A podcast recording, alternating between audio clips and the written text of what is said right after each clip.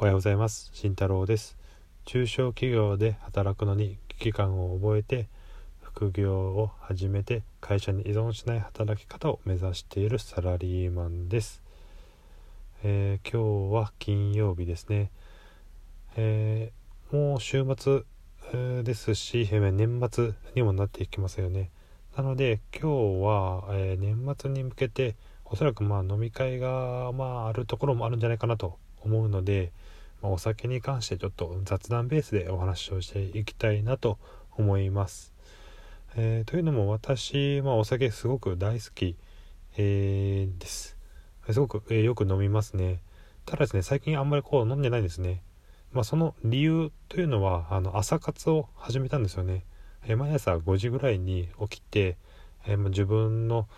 うん、まあ、将来のためにいろんな勉強をしたりとかいろんなことを学んだりしています。まあ、そういったものを今始めても2ヶ月ぐらいになりますかね。でそれを、まあ、初めの方ちょっと朝眠くて辛かったんですけども、まあ、だんだんちょっと心境に変化が、えー、出てきましてまあ楽しくなってきたんですよね、えー、結果としては。なのでその楽しくなってきたあに楽しくなるにつれて前日の夜の生活も若干若干変わってきましたお酒はすごく好きで毎日飲んでたんですけどももう今もう飲まないですね、えー、というのも、えー、飲むと次の日やっぱもうしんどいんですよね、えー、朝起きれないしあの朝一体調も悪いなと思います。それに、え一番の理由としてはあの朝一の時間帯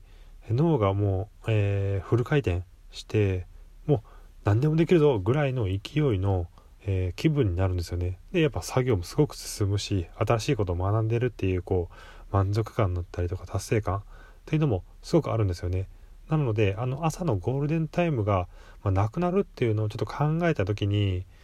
うーんあまあ飲まなくてもいいかなっていうような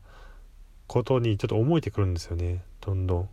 で最終的にま2ヶ月ぐらい経って今もう飲まなくなりましたね、まあ、飲むのであればもうあちょっと早めに寝て明日の朝に備えよう。で明日の朝、えー、楽しいことしようというふうにちょっと考えるようになってきました。なので、まあ、今年の忘年会に関しても、まあ、一応忘年会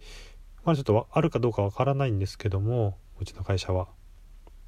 まああったとしてもお酒は飲まずに行こうかなというふうには思ってますね。お酒飲まずにまあ普通にまあご飯だけ食べて、まあ、それでも十分楽しいとは思うのでで家に帰っていつも通り寝て